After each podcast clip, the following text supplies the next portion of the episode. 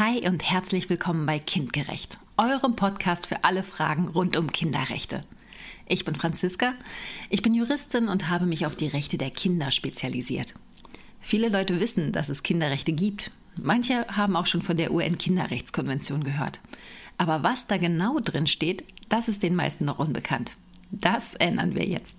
Jeden Mittwoch bringen wir euch kurze und spannende Infos zu den Kinderrechten und zur Kinder- und Familienpolitik. Und zwar für Erwachsene und Kinder. Wir wünschen euch eine tolle Zeit hier bei uns bei Kindgerecht.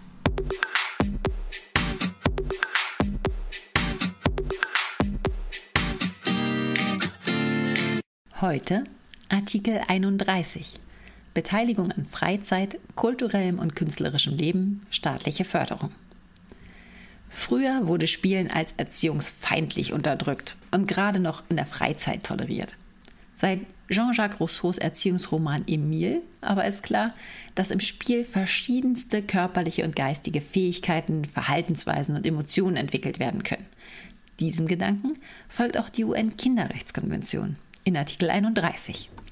Darin steht, die Vertragsstaaten erkennen das Recht des Kindes auf Ruhe und Freizeit an, auf Spiel und altersgemäße aktive Erholung sowie auf freie Teilnahme am kulturellen und künstlerischen Leben.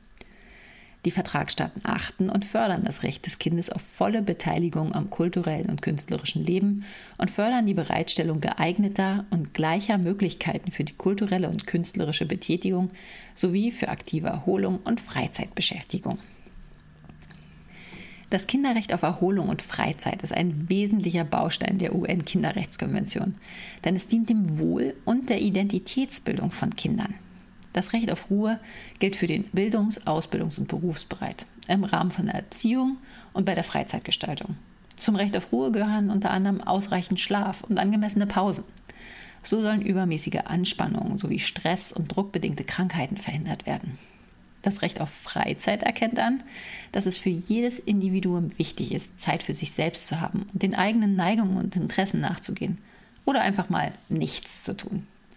Für die Staaten bedeutet das, dass sie Freizeitangebote für Kinder schaffen müssen und dabei an alle Kinder denken sollen, also zum Beispiel auch die Barrierefreiheit beachten müssen. Das Recht auf Spiel und altersgemäße aktive Erholung gab es vor der UN-Kinderrechtskonvention in noch keinem völkerrechtlichen Dokument.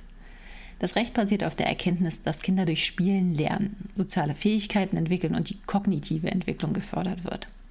Spielen bedeutet auch frei, unkontrolliert und ungelenkt von Erwachsenen zu agieren, Kreativität zu entwickeln und dem Inneren zu folgen. Altersgemäß aktive Erholung ist dagegen von Erwachsenen organisiert, darf aber auch nicht mit Zwang erfolgen. Das Recht auf Teilnahme am kulturellen und künstlerischen Leben umfasst die Entscheidung, ob Kinder an solchen Angeboten teilnehmen wollen oder nicht. Außerdem das Recht von Kindern, sich Erwachsenen bei ihrem künstlerischen oder kulturellen Tätigwerden anzuschließen und auch die Pflicht des Staates, ein eigenes kindgerechtes Kunst- und Kulturangebot für Kinder zu schaffen, bei dem Kinder auch selbst kreativ werden können. Dieses Recht gilt sowohl zu Hause als auch in der Schule, auf öffentlichen Plätzen und Anlagen oder anderswo. Der Staat erschafft deshalb beispielsweise Spielplätze, Spielstraßen und Grünanlagen. Es geht aber noch weit darüber hinaus, denn auch die Sensibilisierung von Fachkräften, etwa in der Schule oder Kita für die Bedürfnisse von Kindern nach Spiel und Freizeit, sind Teil dieses Rechts.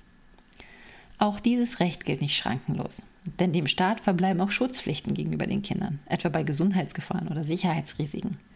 Ein Beispiel dafür sind die Reglementierung von Spiele-Apps auf Smartphones. Vielen Dank, dass ihr reingehört habt. Wenn ihr von Kindgerecht nicht genug bekommen könnt, dann findet ihr uns auch bei YouTube und Instagram. Und noch mehr Videos und Clips, auch für Kinder, gibt es auf unserer Homepage. Ich würde mich freuen, wenn wir uns wieder hören.